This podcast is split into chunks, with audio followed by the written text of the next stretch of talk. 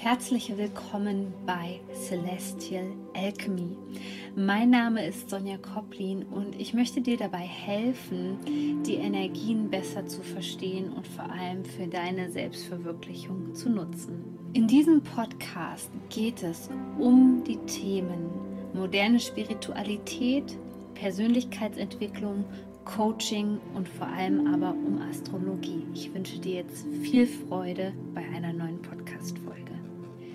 Herzlich willkommen, ihr Lieben, weil in letzter Zeit die Interviews wieder so ähm, eine positive Resonanz bekommen haben, habe ich heute einen weiteren Interviewgast mit einem Thema, ähm, das ich finde, das wirklich mega wichtig gerade ist und in diese Zeitqualität sehr gut reinpasst, gerade wenn man wieder das Gefühl hat, das Kollektiv spinnt so ein bisschen im Außen rum. Ähm, ich habe heute die liebe Ella zu Gast. Ella hat auch bei mir die äh, Ausbildung zum Energiebewusstseinscoach gemacht und wir werden heute so ein bisschen darüber sprechen, was du machen kannst, wenn ähm, du das Gefühl hast, du wirst so im Außen einfach überrannt von Themen, du weißt gar nicht, wohin mit dir, aber da wird dir Ella wirklich alles im Detail erklären erklären. Herzlich willkommen, liebe Ella, schön, dass du da bist. Ja, hallo, liebe Sonja. Ich freue mich, dass ich, ähm, ja, dass ich hier bin und in einem persönlichen Gespräch mit dir sein darf.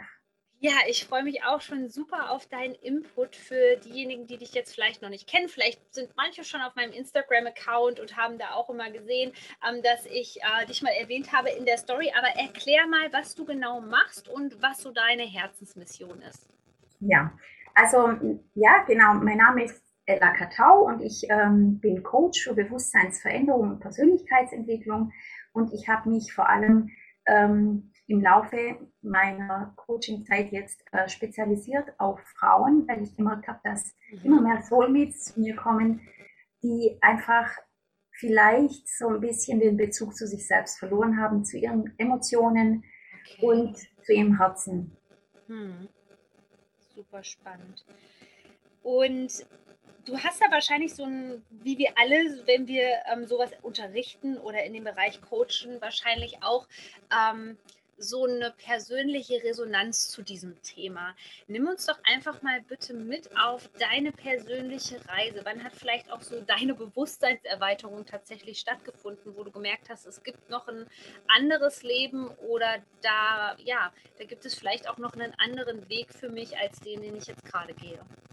Ja, ja, tatsächlich. Also ich bin ja 48 jetzt und mein Weg hat begonnen ich glaube, so äh, mit der Geburt meines ersten Sohnes, das war mit 26, ähm, ich spürte, dass da irgendwie noch was anderes sein muss, als das, was wir so äh, mit, ja, mit in der 3D-Welt wahrnehmen. Und ich spürte vor allem eine Sehnsucht. Und ich konnte die aber nicht wirklich benennen. Und ich ging von A nach B und ähm, habe mir irgendwie Input geholt in, ja, bei Fachmenschen, die einfach ähm, wahrscheinlich zu, zu irdisch waren, sage ich jetzt mal. Mhm. Und bin immer gegen die Wand gelaufen. Und meine Suche ähm, war irgendwie so auf Emotionen aber speziell bezogen. Ich, ich fühlte immer, ich fühlte mhm. immer so viel und ich konnte nicht, ich konnte es nicht zuordnen. Und es hieß dann auch vor allem immer, ach du, mit dem, was du so fühlst. Aber es hat sich halt einfach immer bewahrheitet, was ich fühle. Ja, ja. Und irgendwann habe ich verstanden, dass die Sehnsucht, die ich so im Außen gesucht habe, einfach die Sehnsucht nach mir war. Also nach meinem wahren Sein, das ich einfach vergessen, verloren habe im Laufe meines Lebens, auch durch, äh, klar, durch meine Bio, äh, Biografie. Und seit ich diesen Weg jetzt gehe, ganz bewusst wirklich meine Sensibilität zu leben und meine Gefühle, meinen Gefühlen zu vertrauen und sie auch bewusst wahrzunehmen, seitdem spüre ich mich einfach äh, ja, viel freier und viel erfüllter und auch viel lebendiger wie vorher.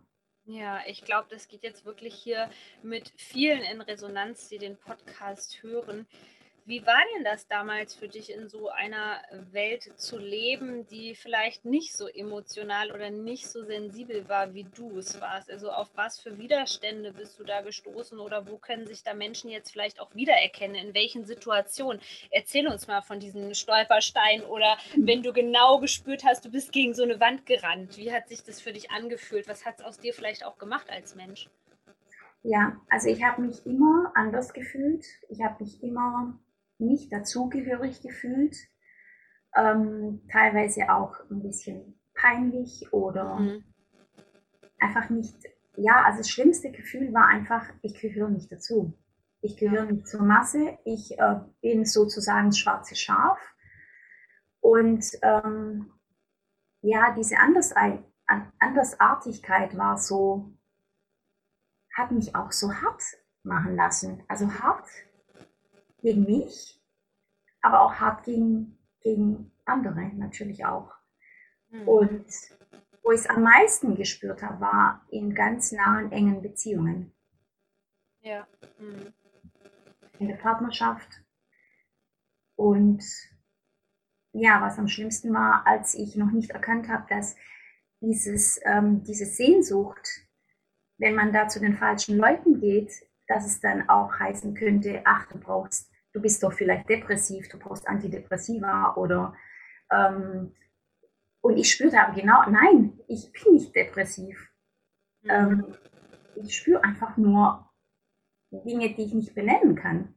Ja, das ist ja genau das Thema, worüber wir heute sprechen wollen. Ähm, ich kenne das ja auch aus meiner persönlichen Geschichte. Dieser Moment, wo du merkst, du fühlst etwas und das fühlt sich wie so ein Fremdkörper eigentlich an. Und dann fangen andere Menschen an, dich vielleicht sogar zu verurteilen, wie du das eben gesagt hast, so du bist depressiv. Ähm, was würdest du sagen? Was, was, was, kann man machen oder was spielt sich da energetisch überhaupt in einem ab, wenn man wirklich dieses Gefühl hat, okay, äh, nein, ich bin nicht depressiv, aber das Außen spiegelt es einem so, beziehungsweise die projizieren das in einen hinein, kann man ja schon fast sagen. Mhm. Ja, also ich glaube, was mir am meisten geholfen hat, war der Weg ähm, in die Selbstliebe. Äh, und zwar über das Selbstbewusstsein und das Selbstvertrauen. Ja. Indem ich mir immer klarer wurde, was mich ausmacht und wofür ich einfach stehe, für welche Werte ich brenne. Und dass ich mir, dass ich mir vertrauen kann und dass niemand da draußen einfach beurteilen oder auch verurteilen kann, was ich fühle, weil das ist ja in mir. Ja. Und je mehr ich mir selbst vertraut habe, desto stärker wurde ich und desto mehr konnte ich zu mir stehen. Und irgendwann habe ich gemerkt, dass die Menschen mich quasi äh, zuerst in Ruhe lassen. Das war die erste Phase. Ja. Mhm. Und irgendwann fing es an, dass Menschen mich beobachten ähm, so quasi, aha, okay, was macht die da jetzt? Warum ähm, geht es dir eigentlich so gut? Warum nimmt die eigentlich das Leben auf einmal so leicht? Mhm. Ähm, was macht die eigentlich anders?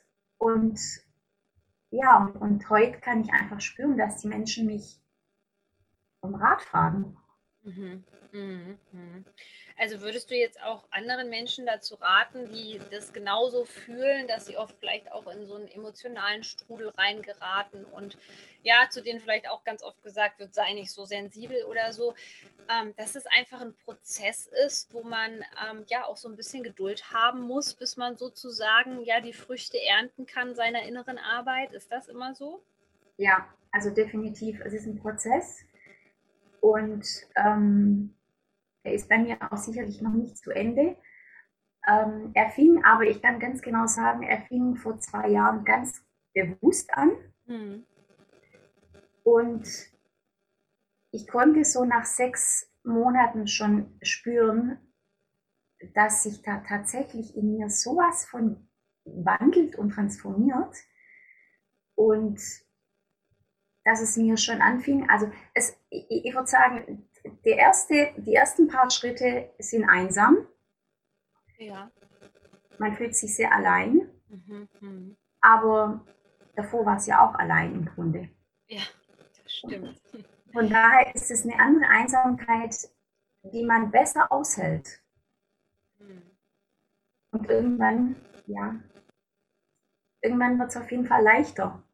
Ja, ich finde das auch so wichtig und so authentisch, das mal anzusprechen, weil was uns ja so oft vorgelebt wird, ist, dass man vielleicht da in dem Bereich irgendeine Blockade löst oder so oder man ja vielleicht einfach Grenzen setzen soll, gerade spezifisch auf das Thema zugeschnitten so und dann ähm, auf einmal sind die richtigen Menschen da. Aber ich habe auch einfach diese Erfahrung gemacht, der Weg der Selbstverwirklichung oder auch das, ja, man ist ja im Grunde genommen authentisch und man selbst.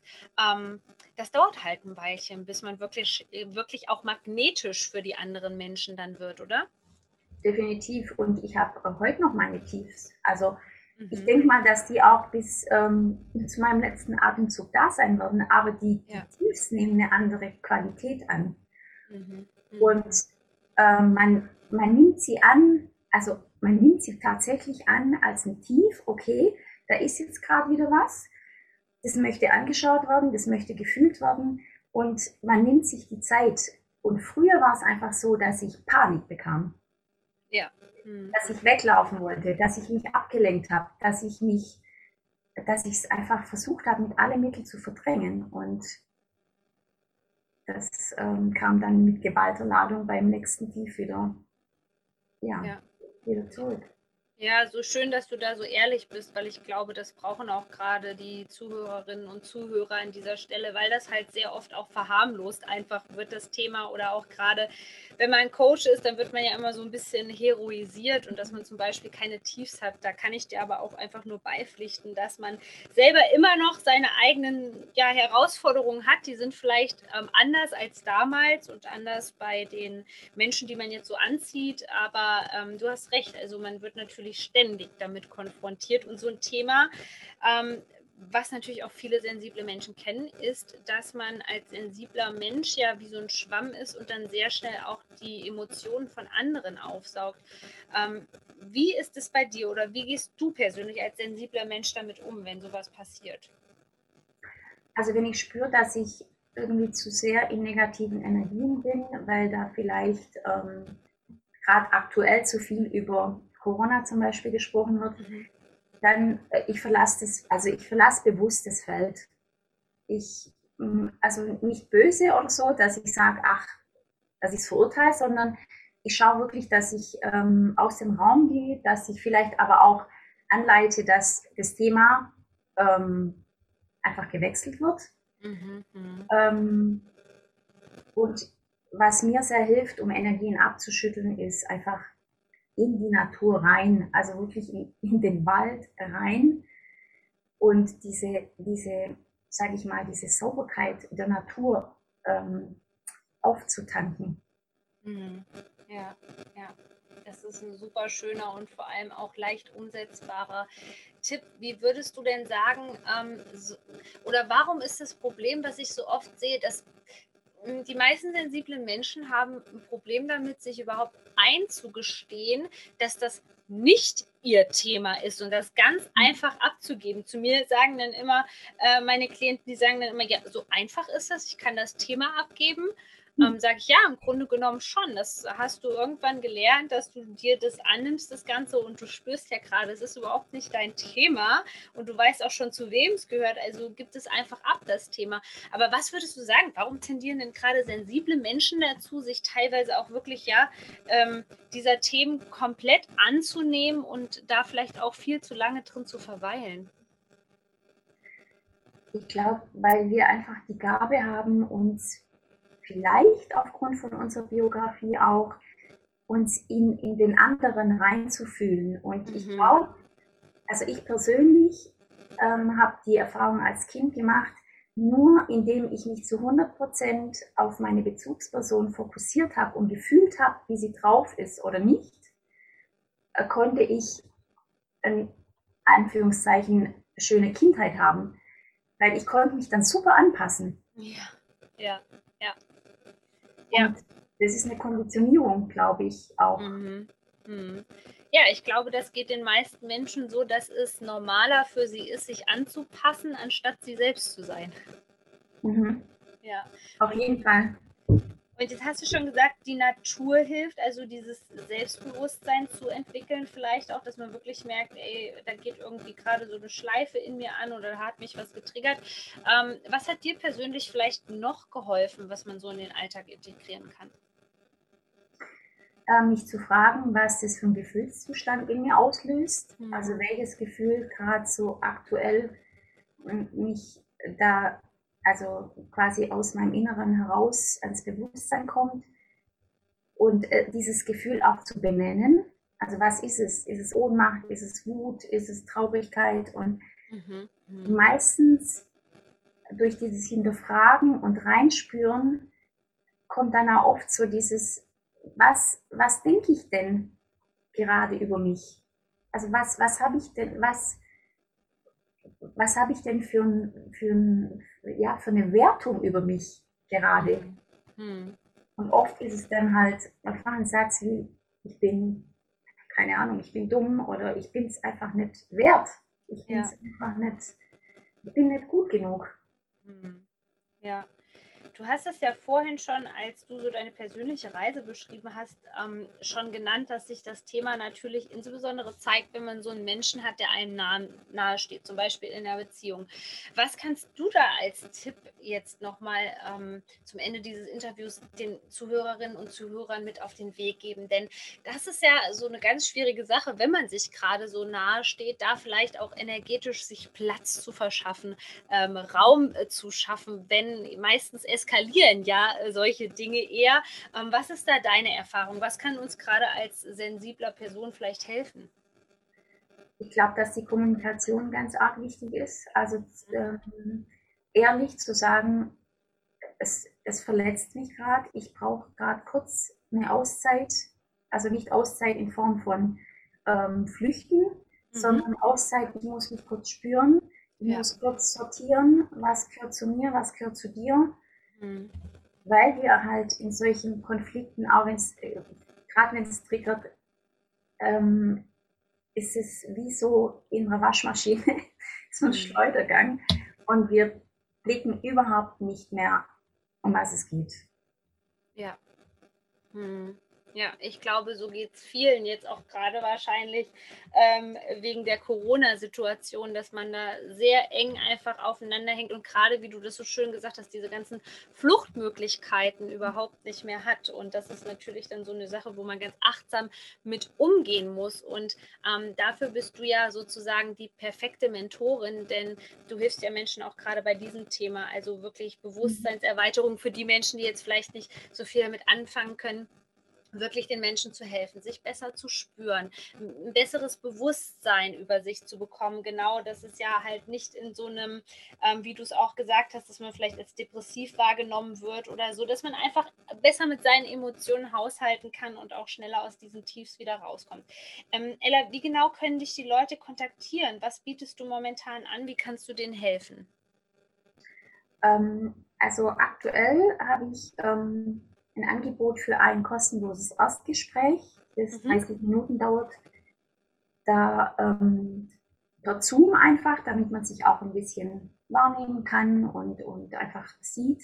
Das ist ja dann ein ganz anderes, finde ich, eine ganz andere Kommunikation und eine ganz andere Verbindung. Und ähm, genau, also man findet mich im Internet ganz, ganz normal unter Ella Katau. Mhm. Ähm, da gibt es eine äh, digitale Visitenkarte von mir und darüber eine Webseite, wo man meine Kontaktdaten findet.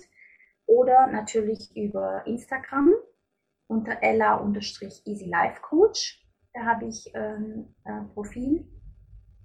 Und unter Facebook ähm, Ella Katau.